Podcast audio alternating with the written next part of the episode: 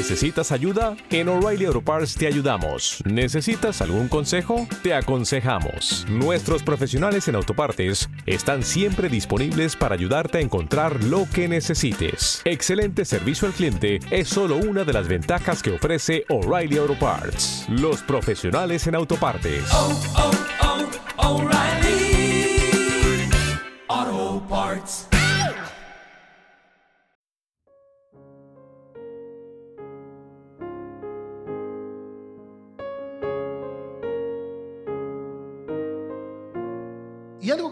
Como nación argentina, antes de introducir el texto, ¿qué nos define como argentinos? ¿No? La mayoría que hemos nacido, salvo algunos que no hayan nacido acá y no está nacionalizado, pero ¿qué nos distingue? Bueno, nacimos dentro de un territorio.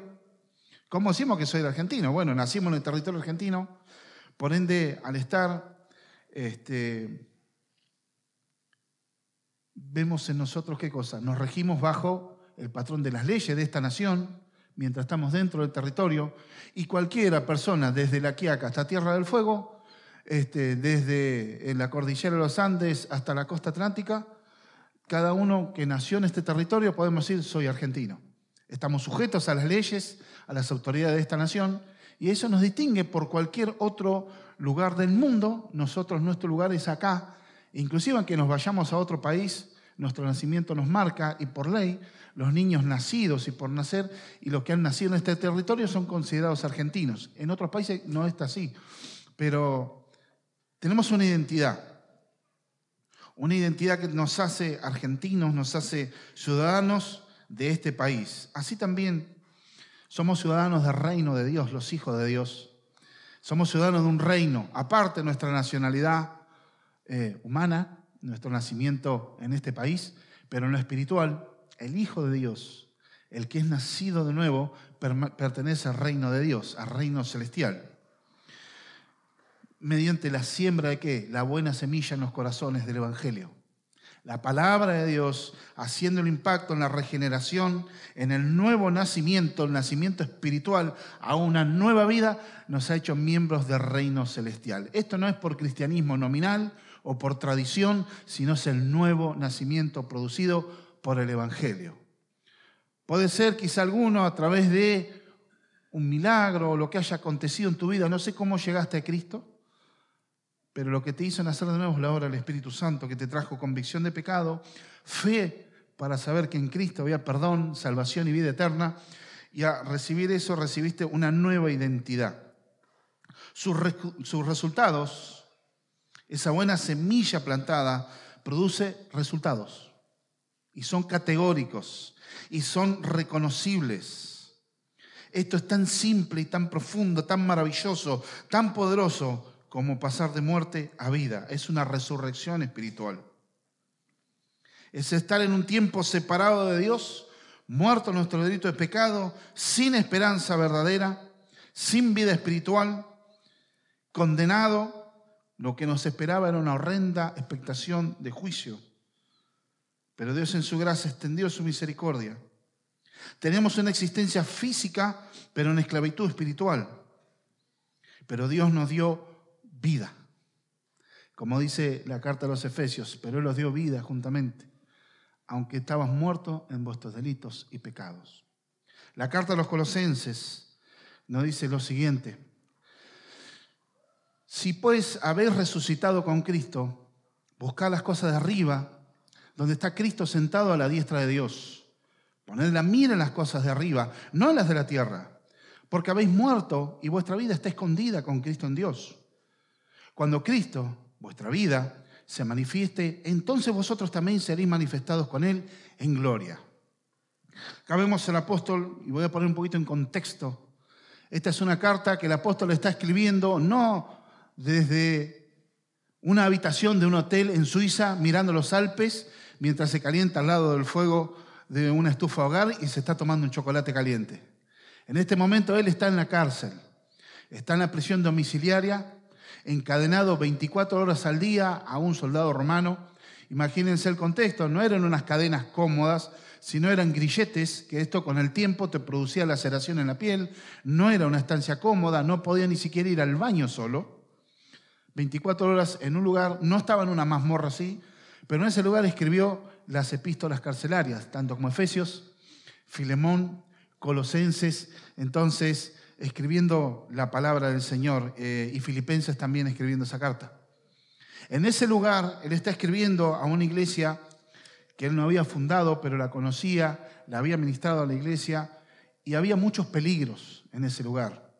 Saben que la iglesia de Colosas era una iglesia que en este momento estaba siendo atacada por falsos maestros. Se estaban queriendo introducir herejías, enseñanzas falsas.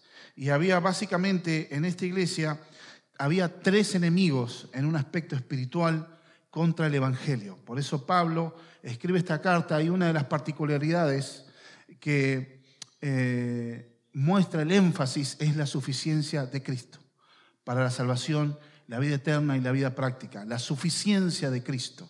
Cristo es suficiente, por eso habla de que en Él habita toda la plenitud de la deidad, Jesucristo como Dios, como Rey, como soberano y suficiente para nuestras vidas. Porque estas personas, estos hermanos, se estaban introduciendo lo que se conocería después como un primitivo gnosticismo, que querían llevar un conocimiento superior mediante fórmulas. Y había tres enemigos que se puede identificar en el capítulo 2. Uno de estos enemigos era el misticismo, el otro era el legalismo y el otro era el ascetismo, quiere decir negarse a sí mismo, llevar una vida eh, en el claustro, llevar una vida este, monástica, por algún sentido decirlo. Y vamos a definir eso que se ve en el 2, por eso habla de que no afecte vuestro culto a los ángeles, sino que no caigas, por ejemplo, pues si habéis muerto con Cristo en el verso 20 del capítulo 2, en cuanto a los rudimentos de este mundo, ¿Por qué, como si vivierais en el mundo, os sometéis a preceptos tales como no manejes, no guste, ni un toques, en conformidad a los mandamientos y doctrinas de hombre, entre paréntesis habla Pablo? Dice, cosas que todas destruyen, destruyen con el uso. Tales cosas tienen a la verdad cierta reputación de sabiduría en el culto voluntario, en humildad y en duro trato del cuerpo, pero no tienen valor alguno contra los apetitos de la carne. La religión del esfuerzo humano la vida queriendo tener, vivir queriendo tener experiencias místicas, realmente no sirven a la hora de la tentación, porque el Evangelio consiste no en el cambio de mi conducta, de mi forma de ser, sino consiste en que Dios cambia tu corazón, lo regenera, te pasa de muerte a vida. ¿Y qué es lo que cambia? Como diría al estilo John Piper, cambian tus afectos, como decía Jonathan Edwards, en la libertad del corazón. Entonces, ¿qué pasa? Como, por ejemplo, Martín Lutero hablaba de este, la esclavitud de la voluntad. Y, Jonathan Edwards escribió este, la libertad de la voluntad. Una persona que conoce a Dios, ella es realmente libre para vivir y servir al Dios vivo con anhelo y con deseos nuevos. ¿Qué tiene que ver en este contexto? ¿Qué es el legalismo? El legalismo es la religión de los logros humanos es este, una espiritualidad que no se basa solo en Cristo, sino también en las obras. Se basa en el querer buscar y esforzarme para yo alcanzar algún, mérito para que Dios me ame más o me bendiga más. Es decir, el pensamiento farisaico, pensando que a Dios se adquiría sus favores tocando los botones exactos, los, los botones correctos, yo manejo inclusive toco la voluntad de Dios y Dios me va a amar más, me va a mirar mejor, eh, voy a estar en otra categoría arriba de los demás porque yo soy mejor persona, porque yo me esfuerzo, porque yo me, me esfuerzo por obedecer la ley, entonces se basa en eso. En definitiva, es un orgullo solapado. Es un espíritu religioso. ¿Por qué? Porque algo que Jesús mostraba y le decía, ustedes fariseos ponen cargas sobre los demás que ni aun ustedes ni con un dedo quieren poner. Eran hombres que querían consagrarse a Dios y empezaron con una buena intención. Ellos empezaron, cuando empezó la escuela del fariseísmo, eran personas que tenían celo por Dios y querer vivir de acuerdo a la ley de Dios. Pero ¿qué pasa? El problema está que crece el orgullo humano. Y cuando uno no está fundado en Dios, la roca eterna, el ancla firme en nuestras almas, termina siendo la voluntad del hombre. Y le empezaron a agregar cosas El día de reposo, por ejemplo, Dios que hizo el día de reposo por causa del hombre, no el hombre por causa del día de reposo. Era un día que tenía que meditarse en Dios, que tenía que regocijarse en Dios, estar en su palabra, pero ellos empezaron a inventar. Con tal de no violar el día del Señor, el Shabbat, que es lo que hacían, por ejemplo, si uno iba caminando y te agarraba una lluvia en el medio de la calle y como la ropa ya estaba mojada y estaba más pesada, eso era hacer un esfuerzo y hacer un trabajo. Entonces tenía que quedarse quieto hasta que se seque la ropa, porque si no violaba el día de reposo. Y cosas así. Otra cosa también, vemos el misticismo.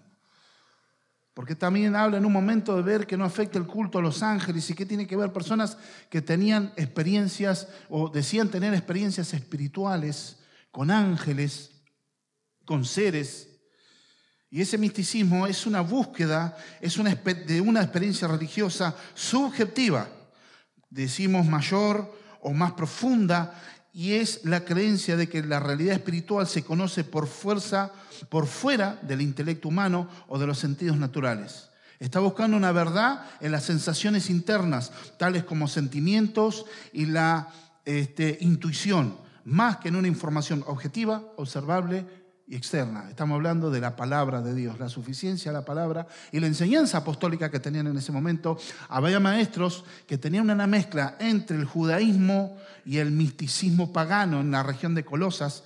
¿Y qué pasa? Ellos decían, no, está bien, vos querés conocer a Dios.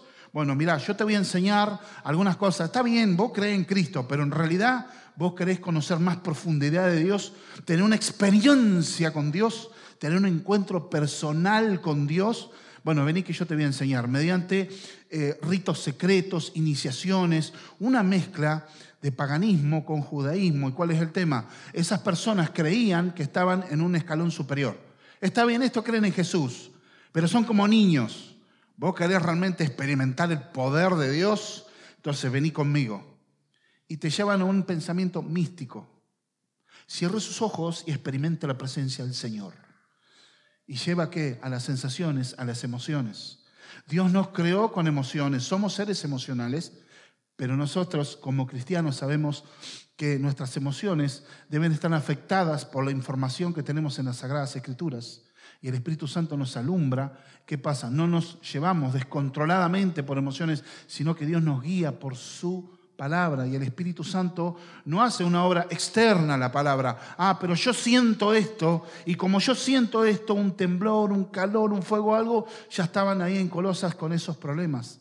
Entonces se bebían guiando por lo que yo siento, por lo que yo hago. Y otro enemigo también que había, buscando una experiencia totalmente subjetiva Sí, la Biblia dice esto, pero los apóstoles enseñan esto y Pablo está enseñando esto, los pastores enseñaban esto, pero yo siento otra cosa. Y lo que yo siento tiene más pesar en mi corazón. Entonces se basa en la religión del yo siento y tiene mayor autoridad lo que enseñaban los apóstoles. Y otro enemigo era el ascetismo. ¿Qué quiere decir el ascetismo? Es una actitud de vida que se observa una estricta negación de sí mismo en aquella época, en, el ambiente judío, por ejemplo, había un pueblo que se llamaban los sesenios, que eran, digamos, el fariseísmo, pero elevado a la décima potencia. Directamente ahí no se casaban, querían vivir en las cuevas, totalmente consagrados a Dios, según ellos, esperando la venida del Mesías, pero una vida totalmente este, comiendo muy poco, dedicándose únicamente a meditar en Dios. Algo parecido a lo que es los monjes o la vida monástica, que ocurrió a partir del año 500 en la historia de la iglesia, donde muchos por causa de persecución que había en Roma, en el imperio romano, muchos se fueron a vivir a las cuevas para meditar en Dios y, y para, bueno, supuestamente buscar mejor a Dios y no tener ningún enredo con el mundo. Pero eso realmente, como la escritura después enseña, que habrá en otros tiempos que habrán falsa doctrina, inclusive les prohibirían casarse, y Dios acá en la escritura le está dando, Pablo acá está pensando en gente normal, gente casados, solteros, viviendo en la sociedad, porque el Evangelio no era apartarse de todo, vivir una vida inclusive como alguien que se niega a sí mismo, vivían en los monasterios. Por ejemplo, eh, Martín Lutero era un monje encima de la orden más estricta de la Iglesia Católica, que eran los agustinos. Era la orden que salía de Agustín de Hipona, pero ellos tenían una forma de querer vivir el Evangelio o la fe, su fe religiosa, por ejemplo, ponerse ropa túnicas de lana en pleno verano. En esos lugares en Alemania donde nieva en el invierno, este, era dormir casi sin frazadas, comer muy poco, practicar este, trabajos inclusive eh, este, forzosos e inclusive este, y tener una vida de penitencia, porque ellos con eso este, querían alcanzar la salvación o ser merecedores de ser dignos de ser salvados por Cristo. Eso produjo en Martín Lutero una gran crisis, que inclusive su padre confesor le dice, pero Martín, usted ama a Dios, amar a Dios, yo odio a Dios. ¿Cómo puede ser que Dios permita que nacemos con una naturaleza pecaminosa y toda nuestra vida tenemos que estar esforzándonos y eh, rompiéndonos el alma para consagrarnos y después tenemos que ver si Él decide y por ahí nos manda al infierno después de toda una vida haber sufrido. Yo quiero un Dios que me ame. Todavía no había tenido las dudas del Señor leyendo el pasaje, el justo vivirá por la fe. Que ese día Él experimentó un nuevo nacimiento y Él dice que estaba enseñando el texto que leemos en Romanos, el justo por la fe vivirá dice la, dice la anécdota, la biografía de Martín Lutero, que fue en ese día que sintió como si las puertas del paraíso se le hubieran abierto, de par en par. Había experimentado el nuevo nacimiento. Entonces, no era el legalismo, no era la vida monástica. Y Pablo en ese contexto le está hablando a los colosenses de cuidarse de eso. Si puedes haber resucitado con Cristo, Él no está haciendo una pregunta, Él no está preguntando, ¿Realmente ustedes nacieron de nuevo? O si ustedes nacieron, si no está haciendo una aseveración. Él está dando por sentado que los colosenses eran creyentes. Y está denotando el sí, está dando una aseveración. Él no pregunta, no está reflejando una duda. Da por sentado que son verdaderos creyentes. Pero lo está llevando al cambio, como habla 2 Corintios 5, 17. Aquel que está en Cristo nueva criatura es, las cosas viejas pasaron, y aquí son todas hechas nuevas. Pero también, ¿cuál es el punto que está hablando Pablo acá? De tener una clara y correcta perspectiva de lo que es el mundo y lo que está en el Señor. Tener que ser enseñado, tener claro la visión de lo que era ser un verdadero creyente. ¿Por qué? ¿A fin de qué? De alcanzar un crecimiento crecer en el gozo, fructificación espiritual y alcanzar los propósitos que Dios había determinado para cada uno de ellos. Nos está hablando también y dando, como en el capítulo 2, verso 20, si pues habéis muerto con Cristo en cuanto a rudimento de este mundo, ¿por qué, dice, por qué como si viviese en este mundo sometéis a preceptos tales como no toques, no gustes? No está hablando de la duda, sino él está hablando de ustedes nacieron. Es una realidad. Y nacer con Cristo, vivir con Cristo, haber resucitado, es un hecho consumado. Porque en un sentido, en el nuevo nacimiento, el cristiano ha participado indirectamente en la muerte y resurrección de Cristo. Romanos 6 nos habla en el campo del bautismo, pero nuestro bautismo no tanto del agua, sino de nuestra identificación con Cristo en su muerte y en su resurrección. Nosotros lo vimos indirectamente con eso. No lo experimentamos realmente físicamente la muerte, como sí Cristo, pero sí nosotros en el momento de la salvación fue nuestra muerte el mundo y una resurrección, una nueva vida en o con Cristo. Vemos acá que este es un hecho consumado y estar identificados o sumergidos en su muerte y resurrección quiere decir que tiene que haber una vida consecuente con el Evangelio, una vida que lleve y esté coherente con lo que es la palabra de Dios. De acuerdo con el señorío de Cristo. Y entendemos que si resucitamos con Cristo, tenemos que buscar las cosas de arriba. ¿Qué quiere decir? Que tengo que mirar arriba. ¿Dónde está arriba? ¿Qué estoy hablando? Está hablando del reino de Dios soy ciudadano del nuevo reino, debo actuar de acuerdo a mi identidad. Es asumir la identidad como hijos de Dios. Pero no buscando experiencias místicas o buscando la religión del yo puedo, sino realmente buscando en la gracia de Dios.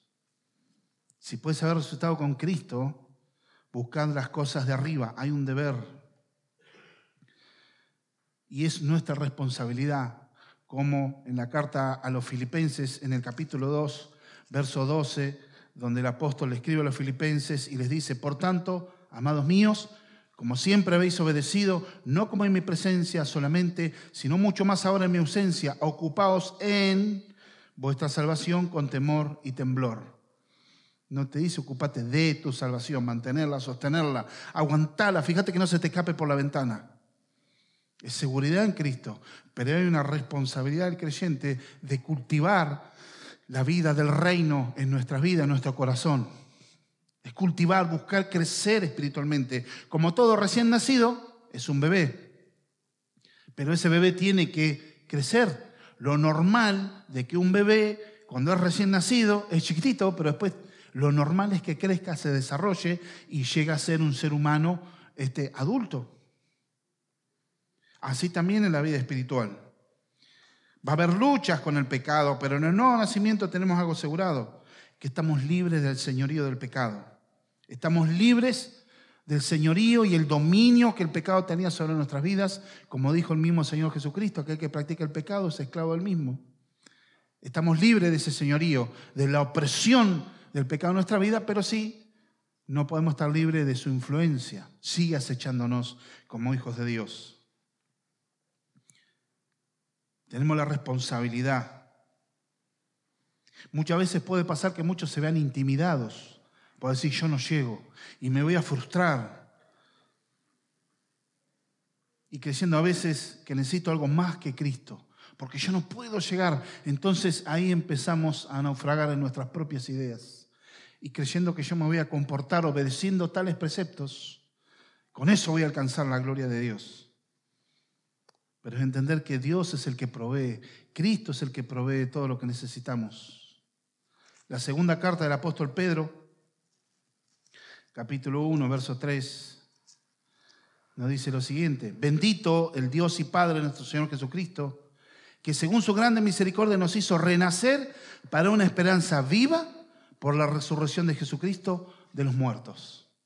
Él nos hizo renacer, es una esperanza viva. No es un bueno, tal vez más adelante. Vieron como ese dicho, es más largo que esperanza de pobre. Una alguna vez, tal vez más adelante. No, no, no. Esto es algo ciertísimo.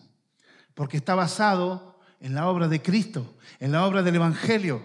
La cruz es el basamento y la garantía la resurrección es el sello de aprobación del Padre y es nuestra garantía, el ancla firme en nuestra alma. El Señor resucitó, venció el pecado, venció el infierno, venció la muerte y nos da vida eterna. Y esa vida no descansa en nuestros méritos, porque si no estamos en el horno.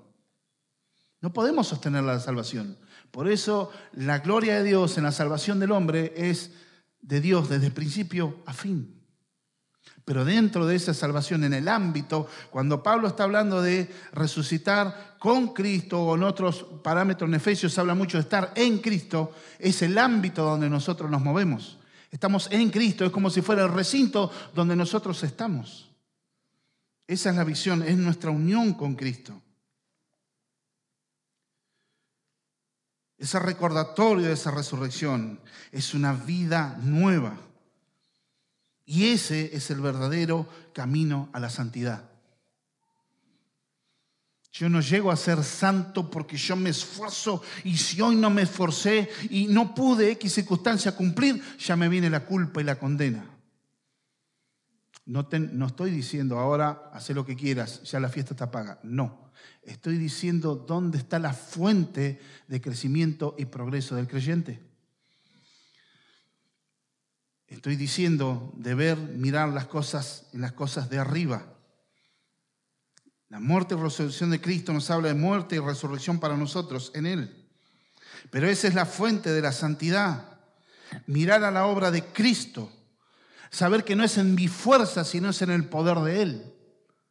Mateo 6:33, el Señor mismo dice lo siguiente de qué es lo que tenemos que hacer, qué es lo que tenemos que buscar en nuestras vidas para tener una vida fructífera. El Evangelio de Mateo, capítulo 6, en medio del contexto del Sermón del Monte, en el verso 33, nos dice la Escritura, Mas buscad primeramente el reino de Dios y su justicia, y todas estas cosas serán añadidas. Y está hablando del afán y la ansiedad, las necesidades, cómo me muevo, moverme en un ambiente terrenal es actuar como si fuera un incrédulo. Mis valores, mi forma de pensar consisten como cualquier persona que no conoce a Cristo. Buscar mis propios ideales, como enseña Disney hoy en día, seguir tu corazón, busca tus metas, es todo tu esfuerzo. ¿Y qué buscas? Fama, dinero, placeres de todo tipo. Buscamos eso nada más, sin pensar en lo eterno, que hay una vida después de esta vida física, que hay una eternidad que uno debe enfrentar y que eso es lo que vemos en la palabra del Señor. Por eso debe estar en nuestras vidas, para no estar afanosos, para no estar ansiosos. Y habla alguien que con la ansiedad ha tenido grandes encuentros, ha tenido grandes luchas, pero ha aprendido también a descansar en la soberanía de Dios. Algo maravilloso que es la doctrina de la gracia, es entender, empezar a descansar en Dios en todo ámbito de la vida. Tu reposo es Dios y eso te lleva a buscar la santidad, pero la verdadera santidad es estar apartado, pero primero en tu corazón, apartado del mundo del pecado, pero estás escondido en Dios. Pensar por esta vida terrenal, buscar en esto, buscar las cosas de arriba. Y cuando habla de arriba y abajo, porque son dos filosofías totalmente distintas. Hablamos de los valores contrapuestos. Y todo lo que provenga, y venimos y decimos todo lo que provenga desde el orgullo, del egocentrismo, del egoísmo, desde la soberbia, desde el afán, la ansiedad, el materialismo, todo eso pertenece al reino de esta tierra, es terrenal. Toda sabiduría que yo quiero usar, aparte de Dios, es terrenal, es sabiduría humana. ¿Y qué nos dice Santiago respecto a eso, la sabiduría humana? Que es de naturaleza terrenal, carnal y diabólica. Es contraria a Dios. En cambio, vivir una vida gobernada por el reino de Dios. ¿Qué quiere decir? Ahora yo tengo que estar, como algunos pensarían, teletransportándome, viviendo como flotando. No, es tener tu vida normal en el trabajo, en el estudio, pero glorificando a Dios. Es dejarte gobernar por el Señor. Es decir, que el reino celestial se manifiesta en tu vida y vos te manejas por los valores del reino. Cultivando qué cosa? Los valores del reino. Y una de las principales cosas como cristiano que cultivamos, el carácter de Cristo en nuestras vidas. ¿Qué nos identifica como cristiano? ¿Cómo mostramos el reino de Dios? Mostrando a través de los frutos de nuestra misma vida predicando el Evangelio, pero viviendo lo que predicamos. Es que el reino se manifieste mostrando la bondad, la mansedumbre, la paciencia, la sabiduría, el perdón, fortaleza, pureza, amor, la valentía de vivir en este mundo que está caído. Pero la Escritura nos habla de que nuestra fe ha vencido el mundo. La primera carta de Juan, capítulo 5. Este mundo está vencido. Nuestra fe, Cristo ha vencido este mundo y nosotros estamos en Cristo.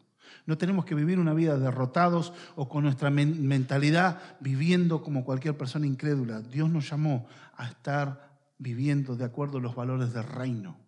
Nuestra constitución es la palabra de Dios y nos regimos por ella y Dios nos va llevando en esto. El verso 2 dice, poner la mira en las cosas de arriba y no en las de la tierra. Y cuando habla de poner la mira, viene la palabra de griego froneo, que quiere decir pensar, dar mente a algo. Quiere decir alguien que está conectado a Dios, tener una disposición interior. Y es una acción continua, es estar continuamente orientado hacia Dios. Como habla el Salmo 121, 1 y 2. Pondré mis ojos a dónde? A los montes. ¿Dónde voy a mirar? ¿Dónde voy a poner mis ojos? A los montes. Después termina reflexionando el salmista y dice, yo voy a mirar dónde? A los cielos.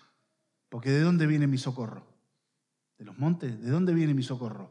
Mi socorro viene de Jehová que hizo los cielos y la tierra. ¿Dónde voy a mirar? Voy a poner a los lugares, a los montes, los lugares de adoración, altares paganos. ¿A eso voy a mirar? ¿A los dioses falsos? No. yo voy a estar mirando a Dios, a pesar de lo que pueda estar pasando, la lucha que pueda estar pasando, mi mirada, mi mente está conectada a Dios. ¿Por qué? Porque Cristo es nuestro norte, como si fuera nuestra brújula que nos guía. Esto se cumple cuando en la carta a los romanos, en el capítulo 12, nos habla Pablo, en el verso 2, dice, no, capítulo 12 de Romanos, verso 2, no conforméis este siglo, sino transformaos por medio de la renovación de vuestro entendimiento para que comprobéis cuál sea la buena voluntad de Dios, agradable y perfecta. Pero ¿cómo le dice ustedes tienen que cambiar? Tienen que dejar su manera de pensar. No, primero en el versículo 1 que le dice, os ruego por las misericordias de Dios. ¿Y cuáles son las misericordias de Dios? Romanos capítulo, 11, capítulo 1 capítulo 11, la teología del Evangelio. Y en base a esa misericordia de Dios viene vuestro culto racional y en base a esa misericordia dice la transformación de nuestro entendimiento. No es en tu fuerza, sino es en el poder de Dios. Porque si no cambia tu corazón, no recibiste una nueva naturaleza, te vas a esforzar hasta que tarde o temprano tu vieja naturaleza va a surgir. La vas a domesticar por un tiempo. Es como estar encerrando un león hambriento en una jaula, pero cualquier momento se abre esa jaula. El tema es que ese león esté muerto y resucitado en Cristo.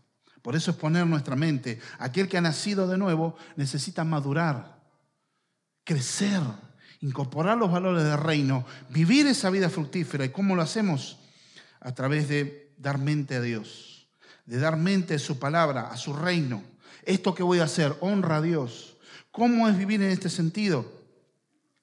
Vivir de acuerdo a Él. No estar en una forma pasiva, porque nosotros entendemos, poner, mira las cosas de arriba, dice, no en las, que, las de la tierra, no manejarnos por los valores de este mundo. El que siente cambia su mente, su corazón, porque Dios lo ha cambiado. Cristo es el que gobierna y Él está sentado en el trono de gloria, pero no está en una forma pasiva, me quedé sentado y ya está, Cristo no hace más nada. No, Vemos en la carta a los Hebreos, el capítulo 11, verso 25, que Él intercede por nosotros día y noche. Él está entronizado en gloria y en majestad, en autoridad y en señorío, pero no está pasivo, no está contemplando a ver cómo hacemos. El Espíritu Santo está activo en la iglesia, en cada corazón de cada creyente. Esa autoridad, ese honor que está Cristo. Debemos mirar nuestras actividades que reflejemos la gloria de Cristo. ¿Cómo? Vivir la verdadera santidad de Dios. ¿Cómo vivo el Evangelio? Es a través de esta, como dice uno, cambiando un pañal, estudiando, trabajando, pasando un presupuesto, congregándome, leyendo la palabra de Dios, ayudando a un anciano o una anciana, en mi trabajo diario, haciendo una venta, y bueno, pero tengo la posibilidad de quedarme esta plata. Y bueno, total no se dio cuenta. No, no estás honrando a Cristo. Lo que es justo es justo. Porque Dios nos está viendo. Porque muchos piensan una espiritualidad que solo se basa en la actividad cúltica. Pero la parte de la reunión es un momento. Y gloria a Dios por ese momento donde la iglesia congregacionalmente se reúne a adorar y a bendecir a Dios. Pero nuestra vida continúa nuestro trabajo, nuestra familia. Cómo tratamos los esposos a nuestras esposas, las esposas a los esposos, los padres a los hijos. ¿Realmente queremos criarlos en toda disciplina de molestación del Señor? ¿O les damos el celular y que se los críe el celular? ¿Cómo honramos a nuestras esposas? Por ahí esposos tienen estorbo, yo no puedo crecer en el Señor y me cuesta orar. ¿Cómo sos con tu esposa?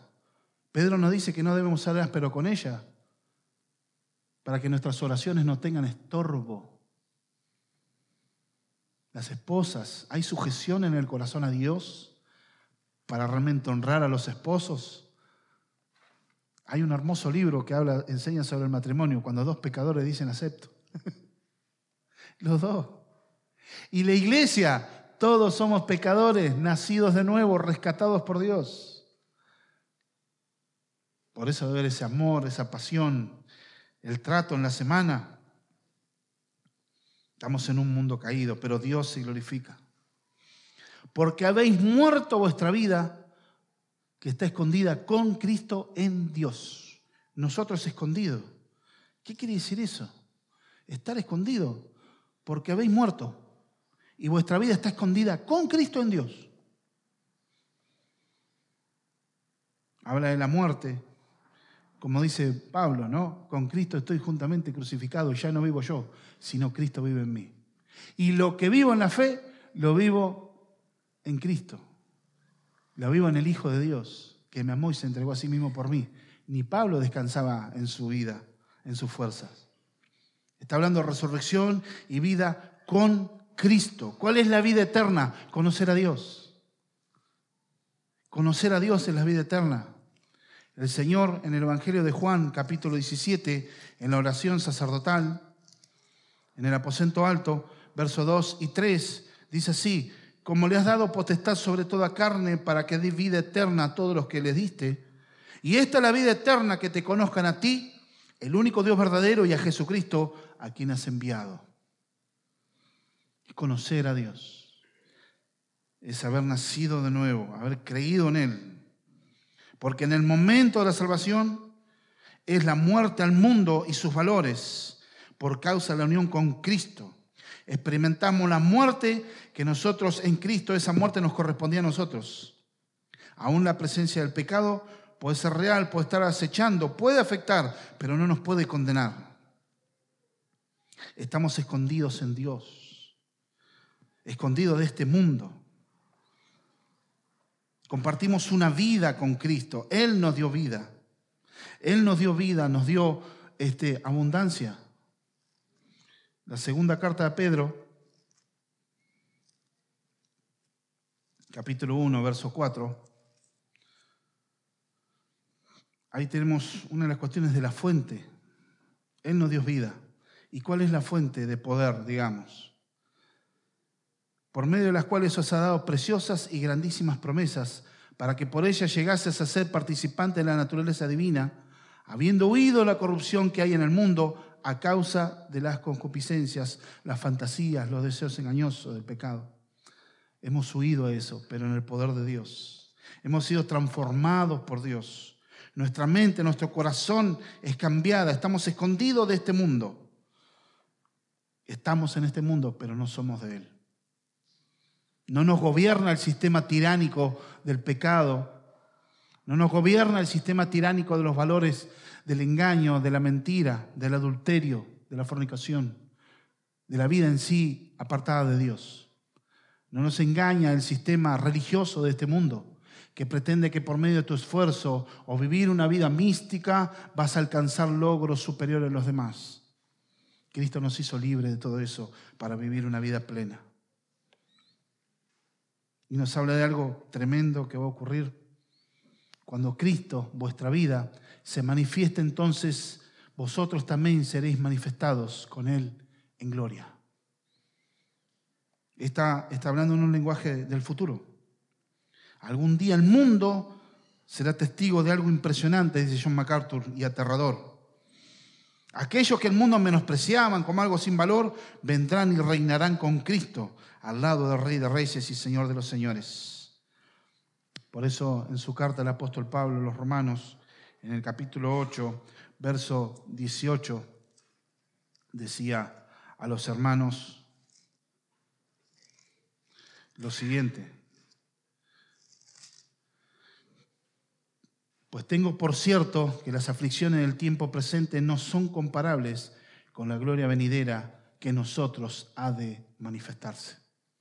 A Corintio le dice, esta breve tribulación momentánea produce en nosotros un cada vez más excelente y eterno peso de gloria, tu vida que glorifique a Cristo.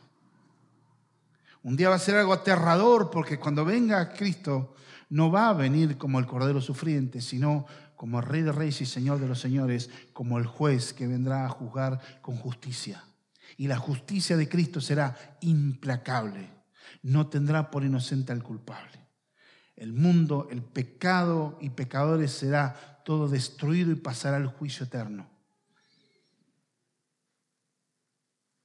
Y en ese momento también vemos algo, ser definitivamente librados de nuestro impulso pecaminoso, porque las luchas se siguen teniendo como un hijo de Dios. Hay luchas, hay un pecado residual que nos lleva a la oración y a buscar y a clamar a Dios para vivir vidas íntegras, no para que los demás vean que por ahí estoy amargado. ¿Y cómo estás? Bien, bien, bien, bien. Y estás amargado en tu corazón, enojado, lleno de envidia. Yo pasé por eso. Yo en un momento estaba tan creído porque yo estaba eh, involucrado en mucha actividad en la iglesia cuando era, cuando era joven, alguna vez fui joven, eh, y estábamos trabajando y yo predicaba, estaba al lado del pastor y yo hay cosas que no lograba en la economía y no me estaba yendo bien y renegaba. Y por ahí veía otra familia, un hermano que había podido sacar en cuotas porque su trabajo le daba, se había comprado un lavarropa, se había comprado una cocina nueva, estaban pasando gran lucha económica ellos, pero habían salido adelante, ¿no? Y eran hermanos que también eran colaboradores como yo en el ministerio. Y en vez de yo decir, qué bendición, mis hermanos están prosperados, ¿saben lo que salió? La mugre en mi corazón. ¿Cómo puede ser? Yo estoy sirviendo a Dios más que ellos y Dios no me bendice. Fíjense qué pensamiento egoísta, qué pensamiento horrible que tenía totalmente soberbio, orgulloso. ¿Creído de qué? Porque yo hacía más cosas físicas, pero en definitiva la bendición es por gracia y la gracia no se merece, por eso es gracia. Vivir una verdadera vida es dependiendo de Dios, en Dios estamos escondidos. Es un evangelio radical, un cambio, una transformación del corazón, transformación del carácter Doy dos definiciones para ir terminando. Hay un libro que era La Iliada de Homero, donde está mucho la mitología griega y donde habla de dos personas que tenían que pasar por un mismo lugar en barco.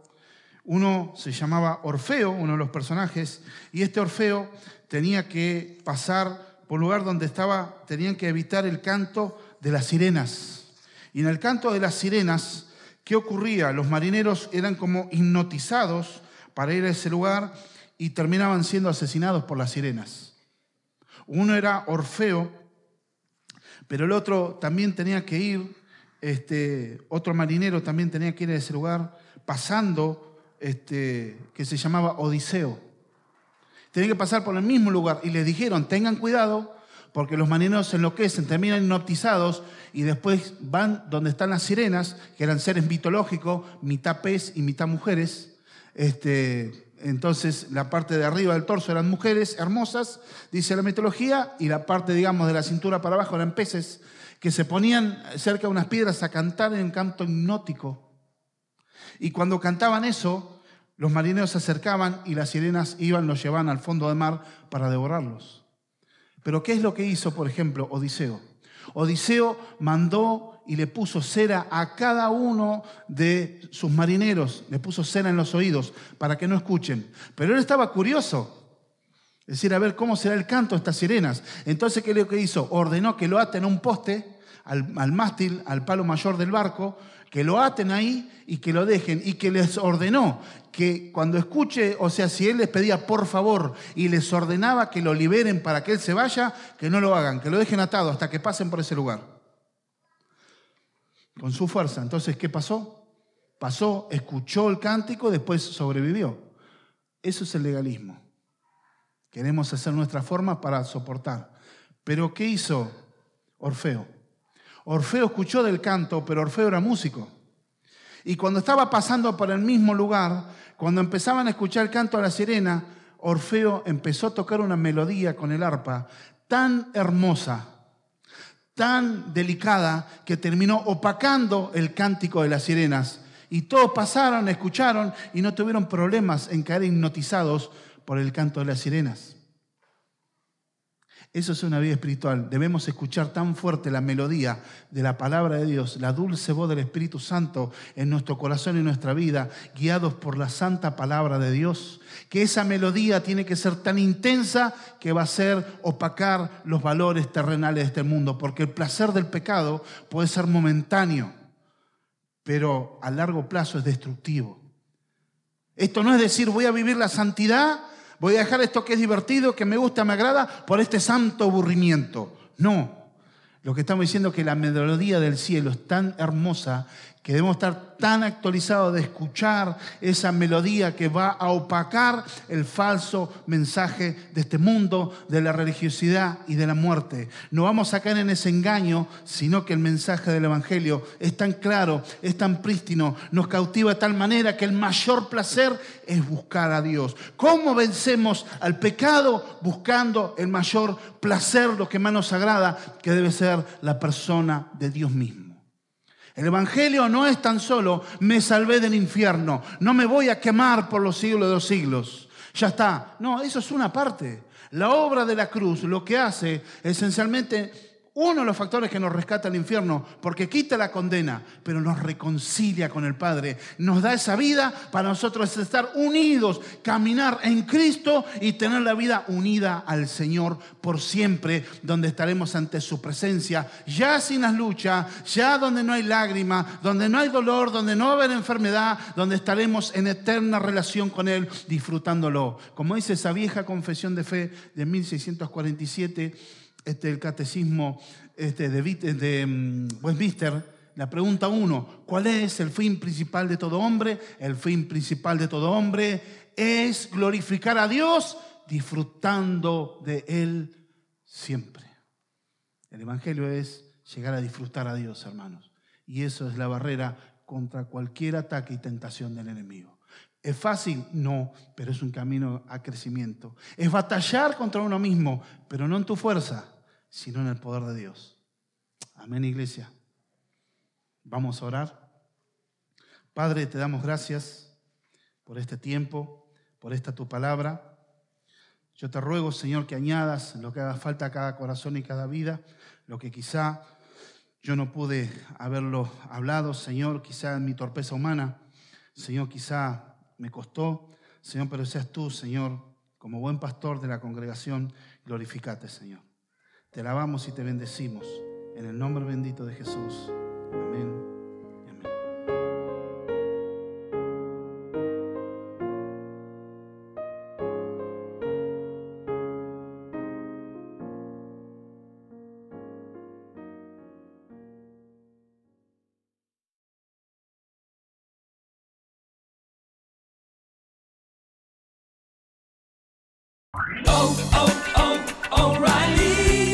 ¿Necesitas ayuda? En O'Reilly Auto Parts te ayudamos. ¿Necesitas algún consejo? Te aconsejamos. Nuestros profesionales en autopartes están siempre disponibles para ayudarte a encontrar lo que necesites. Excelente servicio al cliente es solo una de las ventajas que ofrece O'Reilly Auto Parts. Los profesionales en autopartes. Oh, oh, oh, O'Reilly Auto Parts.